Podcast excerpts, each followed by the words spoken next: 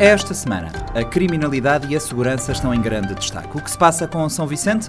Ouvimos relatos na primeira pessoa de quem foi vítima de uma onda de criminalidade que deixa a população preocupada. De repente, fracoste, não só que a pessoa tem entrar, aquela coisa, ele balou que está no aquele, aquele extintor, aquela coisa, um pó de intoxicar a gente, que me, acho acho que nos vai por uns segundos. Escutamos a análise do criminalista João Santos, a leitura do sociólogo Nuno Melício e o silêncio da Polícia Nacional. O recurso às medidas de força, para além de deverem ser extraordinárias e para situações pontuais, são normalmente um mecanismo que nós chamamos de populismo criminal. A população não, não acredita mais na, na, resolução das coisas.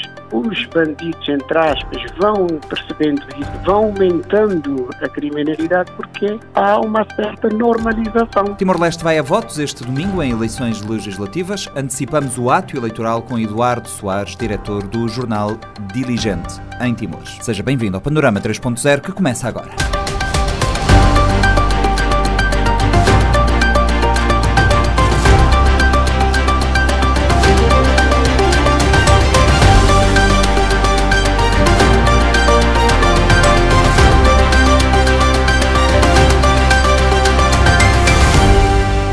A ilha de São Vicente tem sido assolada por assaltos à mão armada a estabelecimentos e residências, com relatos diários de casos de caço-bode na via pública a qualquer hora do dia. Entre abril e início de maio, duas pessoas também foram assassinadas na ilha.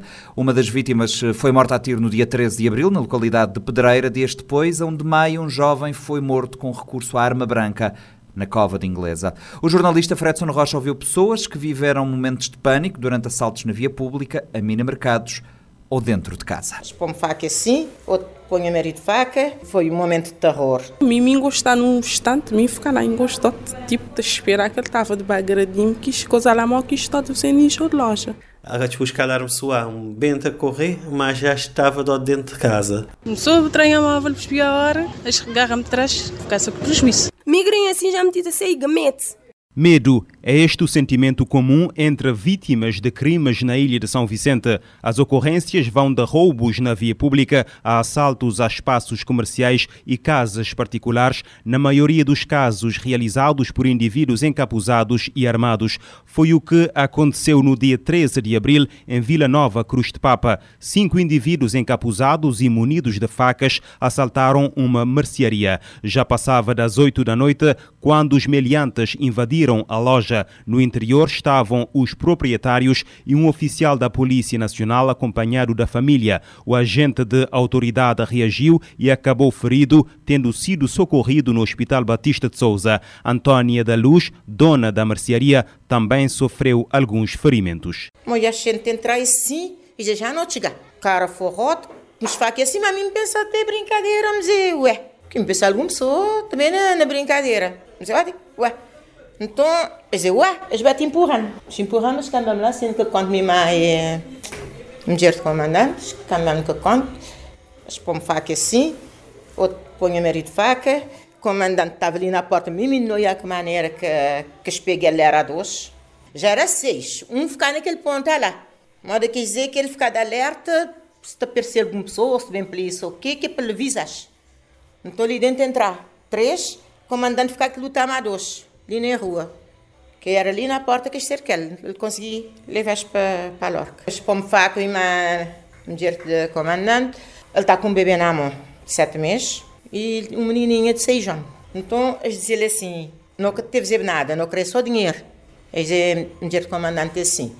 Então, eles dão um bando assim, ele fica ali dentro, porque perrusca te salva. Ele fica ali dentro, já gosta de dois ficar lá de riba de mim assim, também dá-me entrar nele, pedaços móvel, minha fio, extra minha fio, dá um assim extremamente uma mocha ali dentro na chão minha nele me diz mesmo que te trai nele mas os outros trai ele tudo bem agora me trai não dá os outros minha que te trai eles então não te matam mas então os outros matam. Mas então os outros matam. Mas frim ali es frim ali na mão te pica-me com aquele ponto de faca que era para me que já nele me diz minha que te trai O ataque só terminou depois da intervenção do filho da dona que, da sua casa, apercebeu-se do ocorrido. Os assaltantes ainda conseguiram arrancar a caixa do estabelecimento e levaram a carteira da proprietária. Então eu meritava licença todas de tela assim, estraga a veta, nele, eles que atrás. Entram nele, eles que atrás. As polcas fazem assim. Também, na altura, o comandante já tinha gritado de socorro. Minha filha está a lá de baixo. Ele ouviu esse grito, ele olhas lá, um picareta de cobre, bem. Eles ele entrar assim, ele veio ali, lambudo assim, bem assim.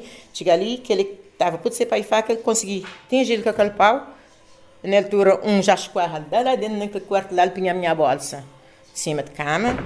Quando ele dá aquele, pau, ele apanha aquele, aquele bolsa, se bem, toia aquele moço bem cá, só tinha a bolsa debaixo de debaixo do braço. Mas ele dá umas bolsas, ele dá bolsa, ele arranca ele bem.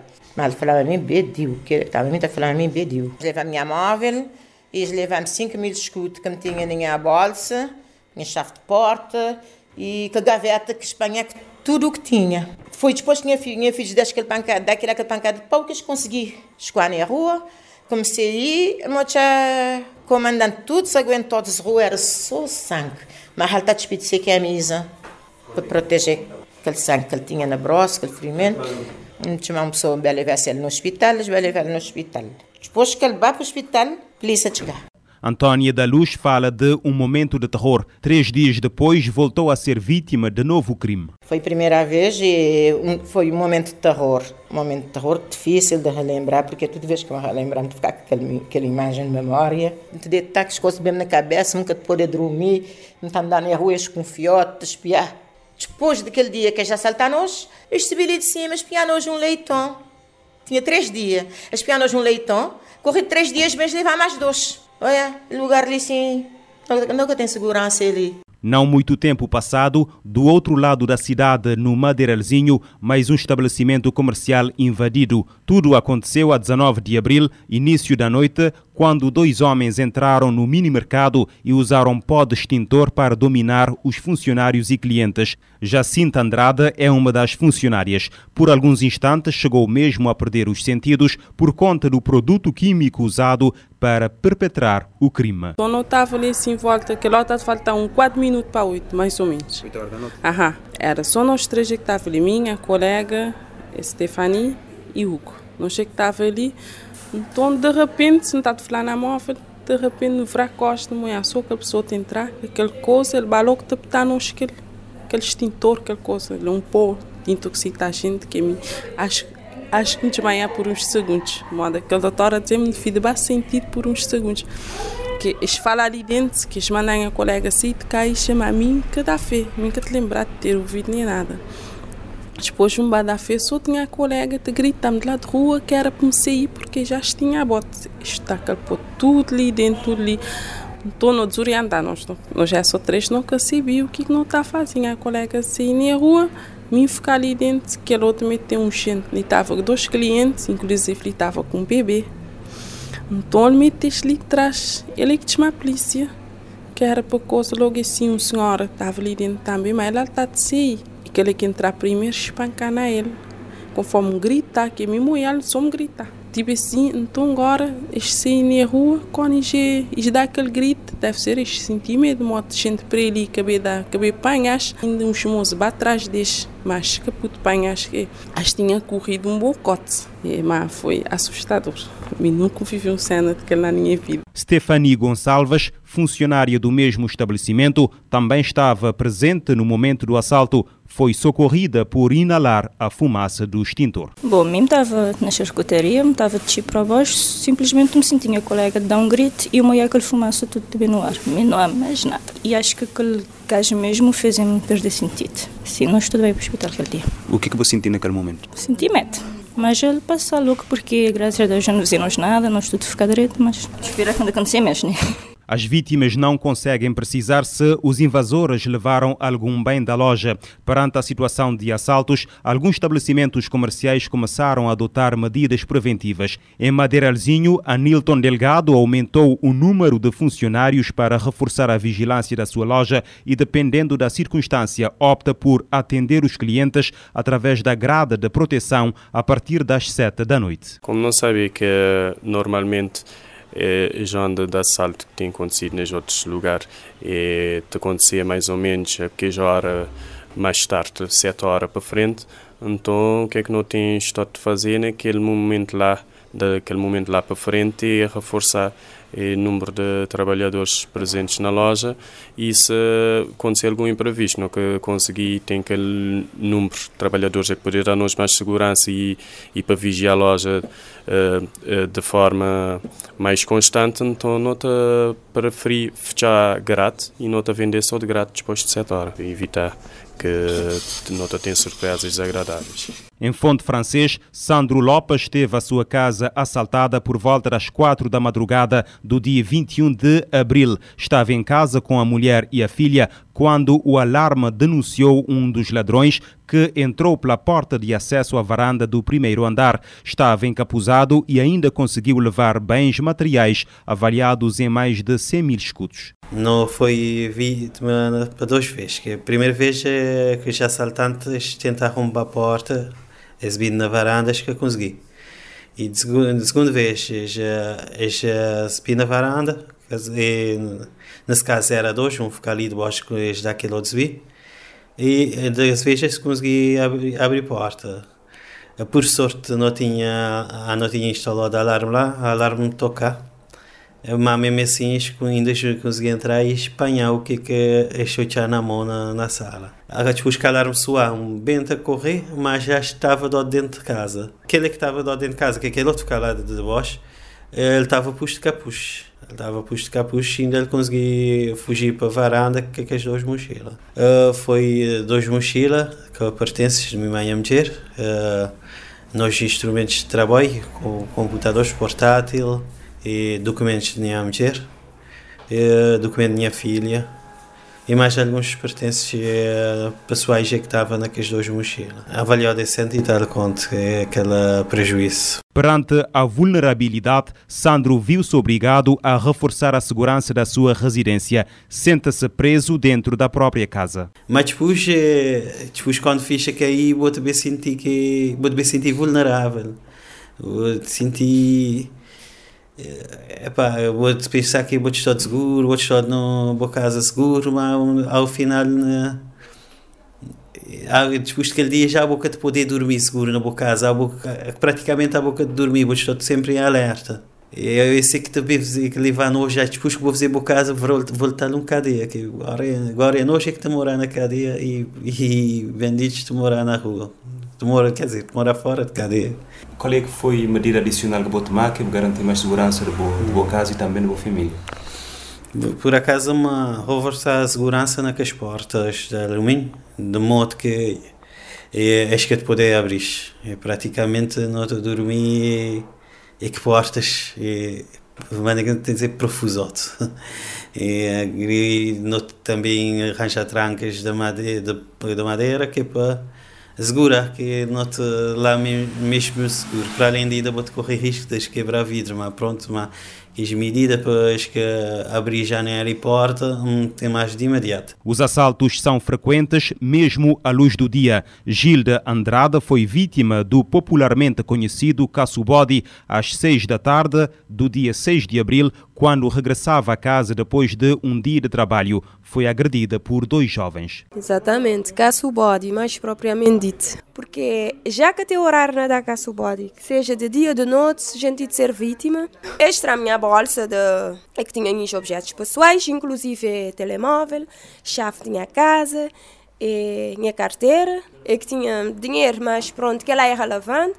Mas é assim, é, não tive de viver num mundo que nota que mete, migrem assim já me tem medo mesmo, porque inclusive há dois dias atrás, um estava de sofrer no mesmo lugar, mesma situação. Que dois rapazes, mas só que já era diferente, que quis lá um com porque já estava de noite, os mesmos rapazes pensaram em mim para dar-me cá o bode, era minha mãe e filhos. Só que que eu consegui é da outra pessoa que estava mais adiante de mim, que é o bode. E ele, ele, nesse caso, lhe expôs faca, o que é, que é mais grave ainda. Então, não de viver numa situação complicada, não de pedir autoridade para espiar a situação que São Vicente está. Em fevereiro, Davy Laura também foi vítima de caço-body depois da hora de almoço quando regressava para o trabalho. Levaram-lhe o telemóvel. O jovem assaltante estava de cara descoberta. À semelhança da maior parte dos casos, Davy continua a aguardar respostas das autoridades enquanto continua a ver o seu agressor a passear pela cidade. Andava também de, para trabalho, volta de duas e meia. Começou a trem móvel por a hora, agarra-me atrás, não ficar lá rolando um bocadinho depois ele acaba para bem e que isso ficar só com prejuízo. Porque me passou uma semana de dor na costa. Moia quem é, depois me de correr para trabalho e tive um boi que reconhecê-lo. Ele dizia-me que ele estava morar na Fundo de Inês e ele era teu com shit, porque ele tem costume de dar cacibode normal. Logo me, me para a polícia. Até agora ainda nada, chamamos só para fazer-me que pergunta, mais nada. Não, moia ele duas vezes. Tive um volta com ele lá para Riba de Cruz. Depois que a segunda vez me estava de bem exatamente mais ou menos onde é que ele dá-me cacibode. Só que me estava com o no ouvido, me dizia outra vez, agora larga-te e a Rádio Morabeza solicitou via telefone uma entrevista com o comando da Polícia Nacional em São Vicente, mas recebeu como resposta que o comandante nada tinha a declarar. Enviamos um e-mail com a mesma solicitação à Direção Nacional da Polícia Nacional, mas até o fecho desta edição do Panorama 3.0 não recebemos qualquer feedback. O criminalista João Santos considera preocupantes as sucessivas ocorrências criminais na ilha. Para o especialista, o que está a acontecer em São Vicente deve ser visto como consequência de um acumular de pequenos problemas criminais, como pequenos furtos, ruídos à noite, insalubridade da cidade e mendicidade, que constituem a antecâmara da criminalidade média e da grande criminalidade. João Santos é categórico. Quando se cede a manifestações de criminalidade urbana, abre-se caminho aos grandes crimes. Entrevista de Fredson Rocha. Devemos todos olhar este fenómeno com alguma preocupação. Com alguma preocupação porquê? Porque uh, uh, a criminalidade é um dos fatores essenciais para a boa ou má eh, gestão eh, das cidades, não é verdade? Uma cidade verdadeiramente urbana é aquela que tem o, o problema da criminalidade sob controle. Então, eu diria que este fenómeno deve ser visto como uma consequência de um acumular de pequenos outros problemas. Quais são esses pequenos problemas? Eh, eh, são os tidos como do, uh, do ruído excessivo noturno, a insalubridade da cidade, a falta de higiene pública, a mendicidade, os pequenos furtos. É verdade? Todo esse acumular de pequenas coisas constituem a antecâmara da criminalidade média e da grande criminalidade. Porquê? Porque entre nós, o grande problema é que nós privilegiamos, nós temos vindo a privilegiar os slogans em vez de, na prática, de facto utilizarmos esses mecanismos de policiamento e de segurança. Por exemplo, a ideia de tolerância zero. A tolerância zero não existe como modelo de policiamento em Cabo Verde, sabe? E não existe porquê? Porque as pessoas, os políticos, a começar pelo Primeiro-Ministro e outros responsáveis que têm, que ocupam dessa, dessa área, dessa matéria, utilizam a expressão tolerância zero para passar a mensagem de que o governo, ou se quiser, o Estado, é digamos, não se uh, compagina ou não vai ser uh, tolerante em relação aos grandes crimes. Vai ter, no fundo, a ideia é de que vai ter mão dura, é que vai, vai ter mão pesada. Ora, a tolerância zero é um mecanismo importante de policiamento para atacar precisamente a chamada pequena criminalidade ou os pequenos desvios sociais como são os ruídos noturnos, como é a mendicidade, como é a insalubridade, como é o pequeno vandalismo. Na verdade, para resolvendo esses problemas, mostrar que não se vai ceder em relação nem à média nem à grande criminalidade. Porque quando você cede em relação às pequenas uh, eh, manifestações de criminalidade urbana, você está a abrir caminho a que surja, digamos, os grandes crimes, como são os tráficos, designadamente o tráfico da droga, uh, surjam comportamentos sociais pouco dignos, como a prostituição mais presente, mais, mais, mais visível, e, em última instância, os grandes roubos, os grandes assaltos e até aos crimes mais graves, como são Uh, as ofensas corporais graves e os homicídios. Uh, temos aqui outra questão também, porque uh, os assaltos agora quase todos estão a ser feitos com recurso, nomeadamente a facas, Arma. não é, a armas e também os meliantes têm essa preocupação de sempre tapar a cara, não é? Vão encapuzados. Sim, veja, o facto do, do delinquente utilizar a arma na verdade, é, digamos, eu tenho chamado a atenção para isso muitas vezes, é um mecanismo instrumental por parte do uh, delinquente. Por exemplo, os chamados uh, caço-bodies, não é? O caço-body tem no seu, no seu empreendimento, na forma como é cometido, tem normalmente o uso de arma, ou para ameaçar a vítima,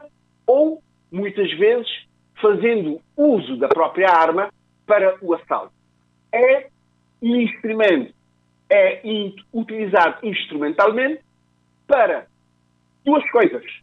Levar a cabo com sucesso o assalto, não é? amedrontando, fazendo medo à, à, à, à vítima, de ser, eh, de ser consequentemente vítima eh, de uma agressão, e por outro, para que o objetivo final seja conseguido com sucesso. Agora, muitas vezes, o recurso à arma acaba por ser, digamos, pode ser fatal, pode ser dramático, por duas razões. porque a vítima resiste, na verdade, ou porque o próprio assaltante também faz um mau uso do instrumento que ele utiliza para facilitar o cometimento do crime. Neste caso, pode ser uma faca, um punhal ou até uma arma de fogo. Então, esta questão é uma questão delicada. Como evitar que essas coisas ocorram? tem que se fazer duas coisas essenciais. Tem que se fazer aquilo que se chama da, da profilaxia do crime. Tem que, primeiro, ser identificado os locais onde esses instrumentos são fabricados, por um lado, e, por outro, tentar, digamos, apreender o máximo, uh, o número maior possível desses mesmos instrumentos para evitar que as pessoas façam uso, não é verdade, desses instrumentos no cometimento do crime. E o uso da cara tapada? O uso da cara tapada, como, como facilmente podemos imaginar, digamos, o delinquente sabe que se faz um assalto com capuz, irá naturalmente complicar a investigação porque mesmo que seja eh, filmado pelas câmaras de videovigilância, não é? Estando com a cara tapada, a sua identificação poderá tornar-se mais complicada. A, é, a atuação é, em grupo também uh, tornou-se recorrente. Os crimes cometidos em grupo uh, são típicos, não é? Uh, da chamada criminalidade juvenil. É verdade. Enquadra-se perfeitamente nesse, nesse tipo de, de criminalidade praticada por, por, jovens, por jovens em grupo. O, o, o que importa fazer é, é, é, é, e saber é identificar esses grupos, conhecer, conhecer os seus, seus interesses, a forma de atuação e, e, em consequência, implementar o policiamento que se adequa a esse tipo de, de, de, de manifestação criminal. E conversei com algumas pessoas que já foram vítimas que me disseram claramente que agora andam também com uh, sempre com alguma arma. Isso uh, é, é, preocupante ou uh, como é que analisa? Claro que é preocupante. É? Quando, quando as pessoas se sentem, sentem a necessidade de também se fazerem munir de uma arma para a sua defesa, veja, a, a defesa é a antecâmara, é a antecâmara da agressão. É verdade? Eh, portanto, o próprio defendente, o próprio defensor, pode, por esse facto, por, por simples facto de estar armado pode também transformar-se num agressor.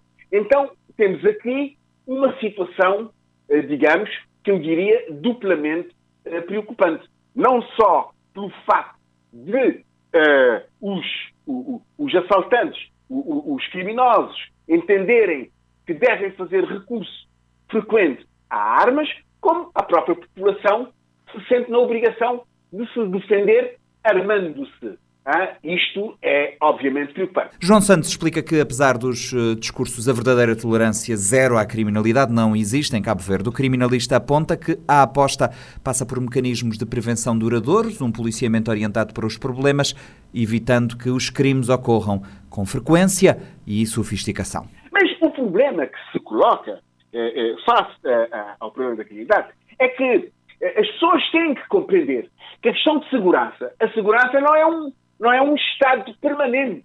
Não é, não é um estado permanente. A, a, a segurança é um acontecer, fazer.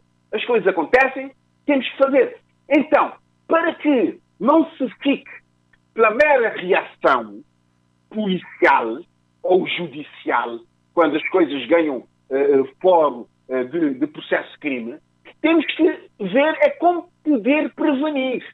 Como prevenir. Portanto, o bom policiamento o bom nível de segurança numa sociedade qualquer, independentemente da sua dimensão, seja cidade, seja uma aldeia, seja uma vila, ah, está nos mecanismos de prevenção. Então, como é que você faz os mecanismos de prevenção?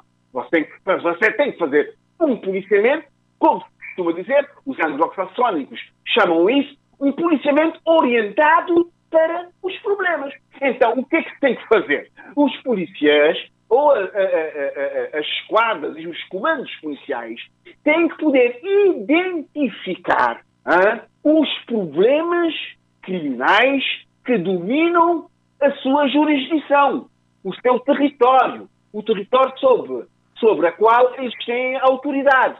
Então, identificando os problemas e direcionando um policiamento modelo para esse tipo de problemas, podemos prevenir e evitar que os crimes ocorram com essa frequência e com esse grau de sofisticação que vem, uh, uh, uh, que vem acontecendo. Não sei se que me faça entender. Perfeitamente. Doutor João Santos, quando, quando fala aqui da, da, da prevenção, é, é, fundamental, mas a, a, prevenção aqui também, uh, isso poderá implicar medidas estruturais mesmo a nível do Estado, tanto a, a nível económico, social, para que as pessoas também uh, possam ter uh, alguma capacidade, alguma ocupação.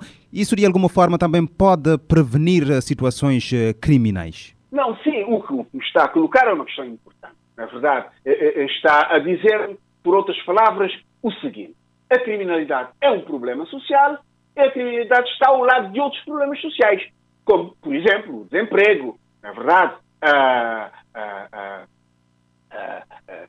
o desemprego, fundamentalmente, e, e, e, e o, o diferente e descontínuo acesso aos meios de primeira necessidade por parte de uma grande franja da nossa sociedade. É verdade. É claro que o crime, o crime não tem uma relação direta, intrínseca, não é? com a pobreza. Mas é, é, é óbvio que uma pessoa que tem dificuldades para a satisfação das suas necessidades básicas está muito mais propensa ao cometimento de crimes, e nesses casos estou a pensar nos crimes de furto, por exemplo, não é? Do que uma pessoa eh, que tenha eh, esses problemas básicos resolvidos. Eu creio que isto é elementar. Então, eh, deve-se ver, não é? O problema da criminalidade, sim, como também um prolongamento, se quiser, uma extensão de outros problemas sociais que são como acabamos de falar, a pobreza, a miséria, o desemprego, a desesperança, na é verdade, as desigualdades de oportunidades, eh, digamos, eh, eh, a marginalidade. Porque existem várias pobrezas, não é? Existem várias indignidades, não é verdade? Não é? E uma cidade, uma cidade tem que poder cuidar ah, das, dos cidadãos que, eh, que, que, vivam nesse, nesse espaço urbano. É verdade? Então, eh, digamos, eh, não é que se tenha que imaginar que todos os problemas sociais fiquem resolvidos, mas para se ter uma sociedade, neste caso urbana, decente, decente, com decência, é preciso que esses problemas sociais, esses problemas sociais graves, como são a mendicidade, a pobreza, o desemprego, sejam, sejam uh, cuidados, não é? Com, com, com, que sejam levados a sério, né? sejam tomados a sério. Como podemos já perceber, não é? A aposta na prevenção é sempre o melhor caminho, mas uh, queria colocar-lhe aqui uma questão. Uh, há várias vozes, uh, tendo em conta estes aumentos de ocorrências criminais aqui na ilha,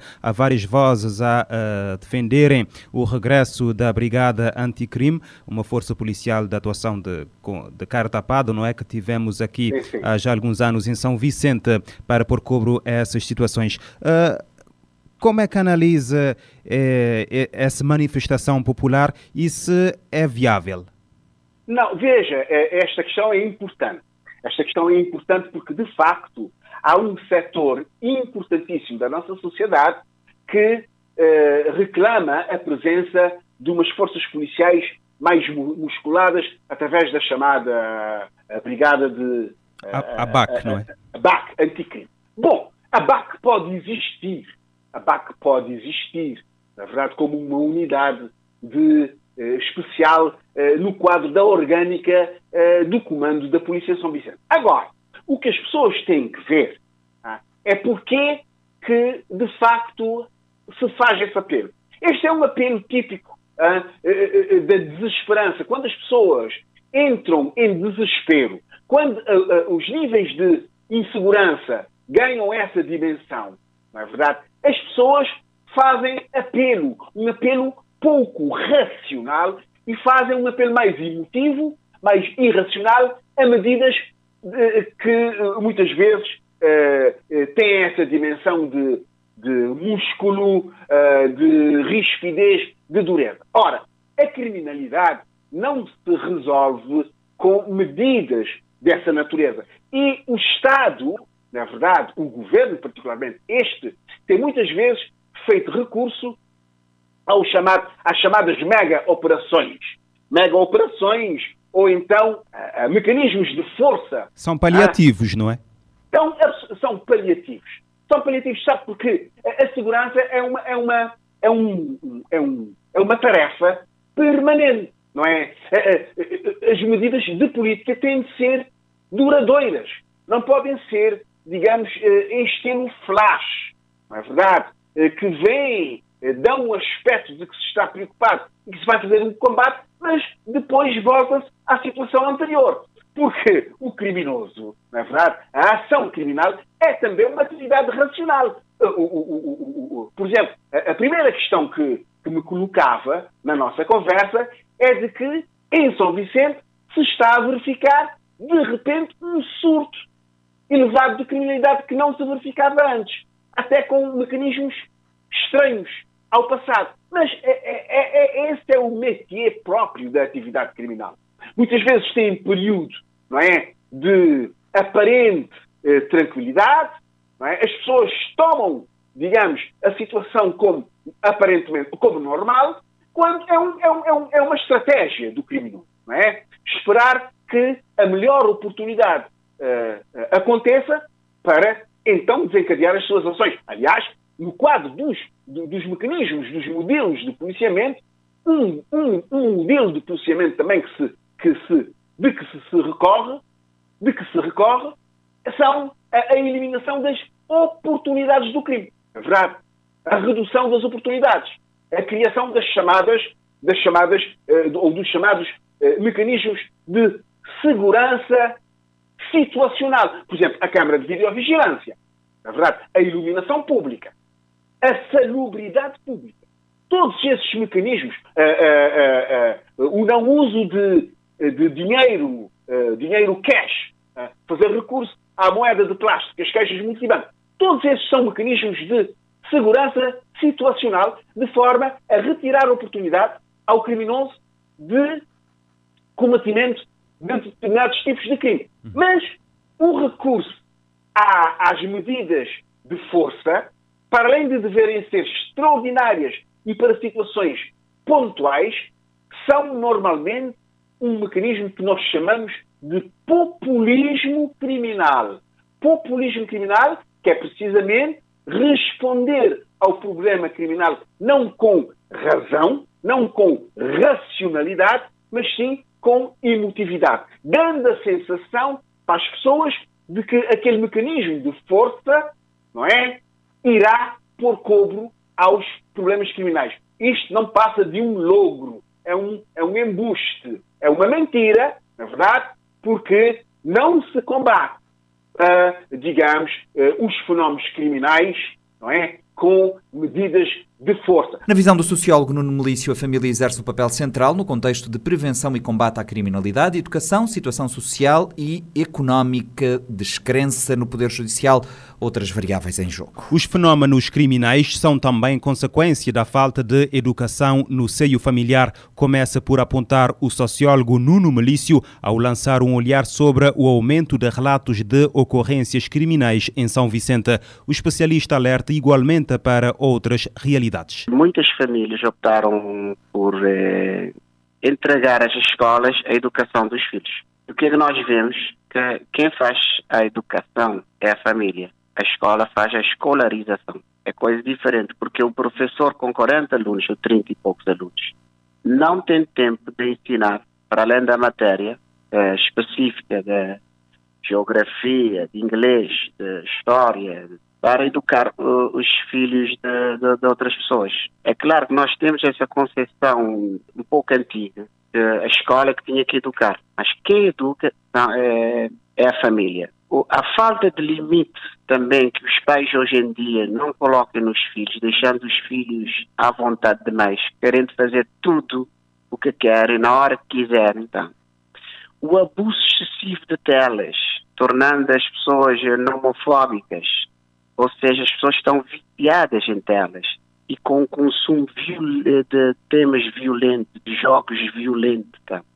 Então, uma criança, um adolescente que vê isso todas as horas nas telas, é, não consegue distinguir do que, que é, como está tão viciado, não consegue distinguir o que, que é o que, que é real, o que, que é imaginário. Para cometer um.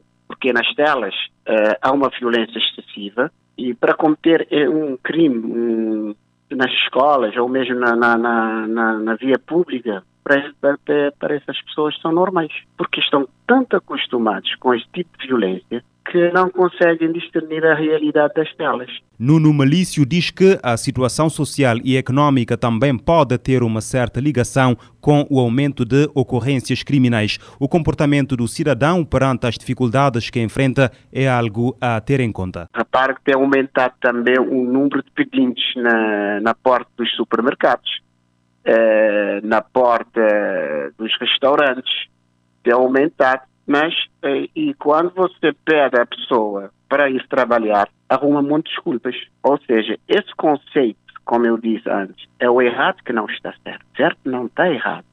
Esse conceito, para mais fácil, pedir ah, que me ajude aqui, que me ajude ali, senão eu vou roubar, senão eu vou, eu vou ter que tirar do outro.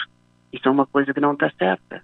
E claro que é consequência do aumento de preços, e nem parece que nós temos de uma pandemia que a gente podia tirar algum alguma lição desse tipo de, desse contexto que agora nós estamos mais à vontade sem sem máscara, sem álcool gel, sem isolamento, né? O sociólogo alerta para uma descrença da população no poder judicial. A sociedade tornou-se isso um pouco banal, porque quando acontece, vão na esquadra, por exemplo, fazer uma queixa e dado a a burocracia que existe ainda entre o poder policial o poder judicial, né? porque às vezes a polícia faz o papel, o papel dela, mas o judicial não faz, porque vai enquadrar eh, em termos legais, não tem esse crime não digamos assim, não é enquadrado no que, é que a população gostava de, de ter, resultados, digamos assim, plausíveis de resolução daquele problema, e o que é que acontece?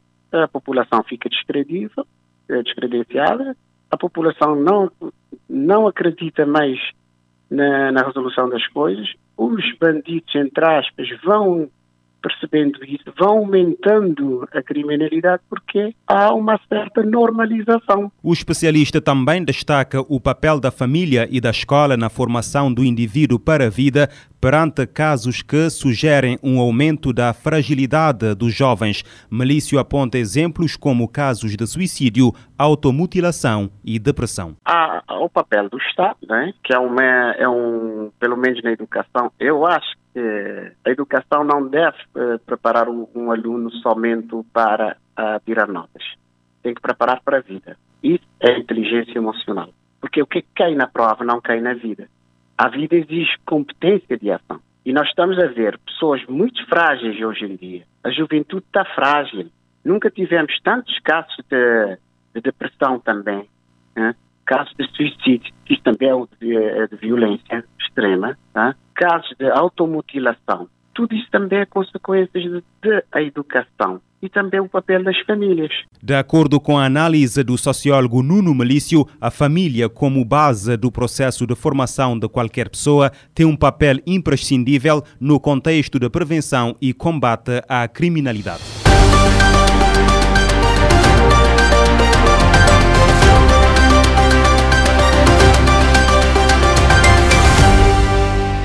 No dia 21 de maio, Timor-Leste vai a votos para escolher os seus deputados e, consequentemente, o próximo governo. O país eh, vai às urnas com 17 forças partidárias a concorrer a uma grande, e uma grande polarização entre o Congresso Nacional para a Reconstrução de Timor-Leste, de Xanana Guzmão, e a Frente Revolucionária de Timor-Leste Independente de Mari Alcatiri.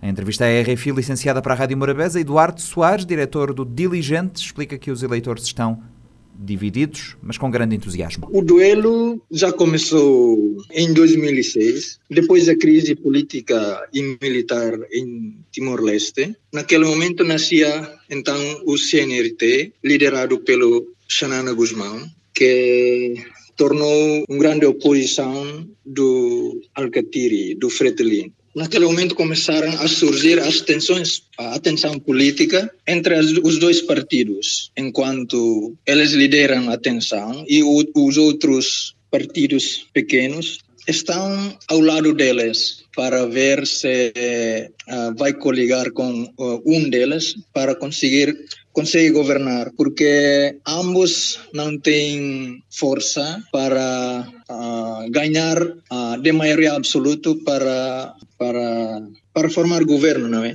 Esta tensão que durou uh, até agora, como em 2000 em 2017, neste último cinco período, no qual o CNRT apresentou uma uma proposta, uma plataforma, coligação pré-eleitoral com o então partido Cunto PLP para competir na eleição e formar o governo. Nesse, naquele momento era eleição antecipada. E depois em 2000, 2019 a, a coligação rompeu uh, depois por causa de naquele momento era o presidente era Francisco Guterres Luolo que a pessoa do Fretilin naquele momento devia ele dar porque se uma coligação que foi eleito pelo povo rompeu devia dar oportunidade ao povo devia recorrer à eleição antecipada mas uh, naquele momento o presidente não fazia isto e o Fretilin entrou para viabilizar o governo, mas uh, o protesto do CNRT e seus aliados disseram que isto é inconstitucional. Aquele governo atual que foi viabilizado pelo Fretilin começou a nascer, começou a permanecer até agora e hoje em dia os dois partidos mais fortes, estes dois partidos mais fortes, disputam a liderança, mas com 17 partidos a concorrer na, nesta eleição, é difícil de conseguir a maioria absoluta. E assim, os partidos pequenos também têm uma palavra a dizer. Entre estes pequenos partidos está o Partido Os Verdes, que é uma nova formação política, e, e é uma formação política, Sim. penso eu, apoiada por eh, pessoas mais jovens, por timorenses jovens, é isso?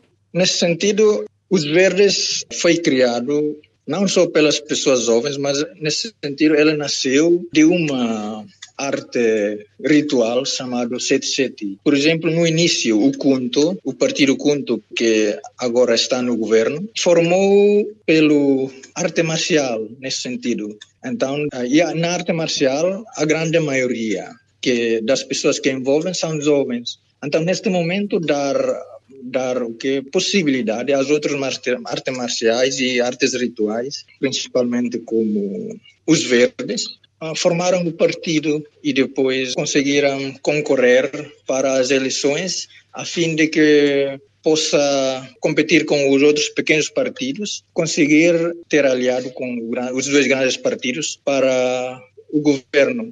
Portanto, o Kunto que era formado pelos grupos de artes marciais, agora é a terceira maior partido neste país, neste momento, que ainda está a gerar a instabilidade por causa de, das antecedências artes marciais nesse sentido. E qual é que é o ambiente geral desta, desta eleição? Uh, as pessoas estão expectantes em relação ao dia da votação? Pensa que muita gente vai votar? As pessoas estão mobilizadas? Sim, o povo, com estas duas forças partidárias, o povo dividiu-se em duas partes e cada qual deve dar apoio aos partidos que elas querem e para ganhar. Por exemplo, o povo de o povo de que apoia o CNRT e outros partidos querem por, por estar o que por estar revoltado com a governação, a, o, o, governo atual, elas querem que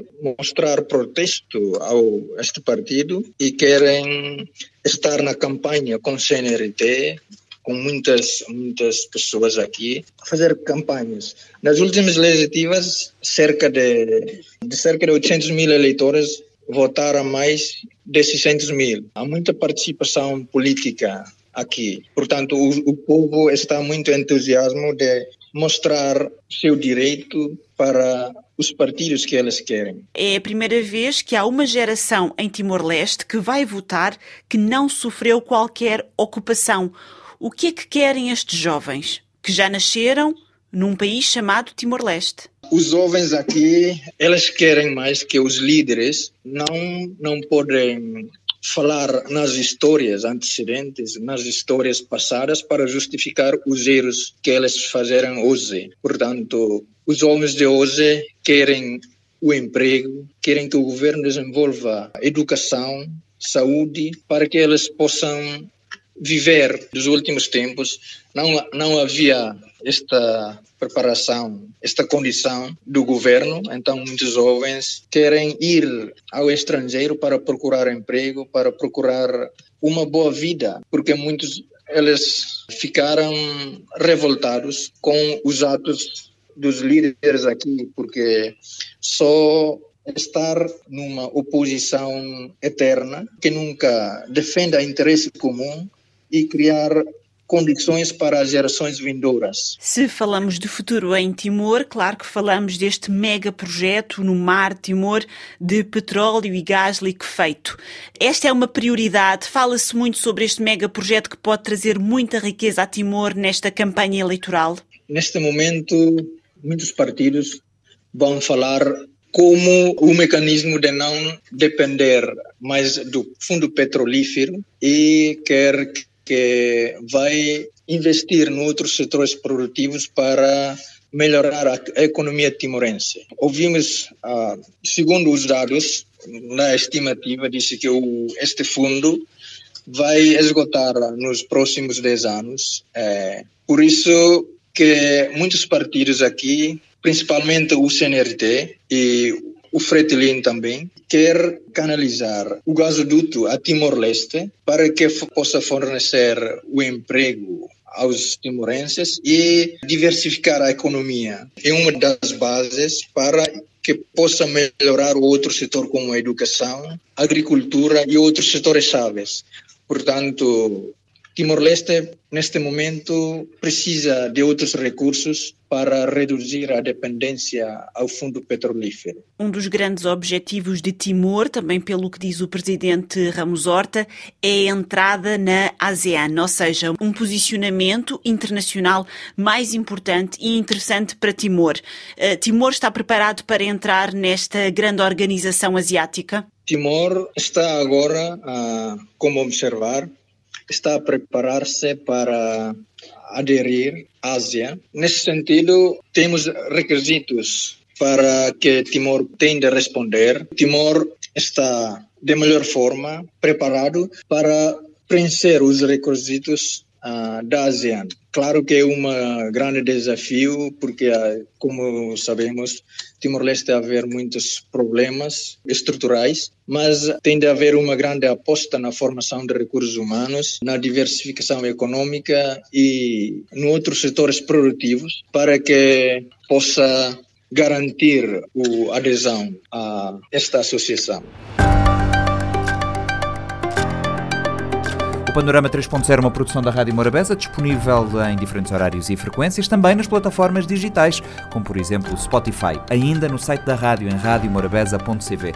Esta edição contou com a colaboração dos jornalistas Fredson Rocha e Lourdes Fortes. Eu sou o Nuno Andrade Ferreira. Até para a semana, no Panorama 3.0, o seu programa semanal de grande informação.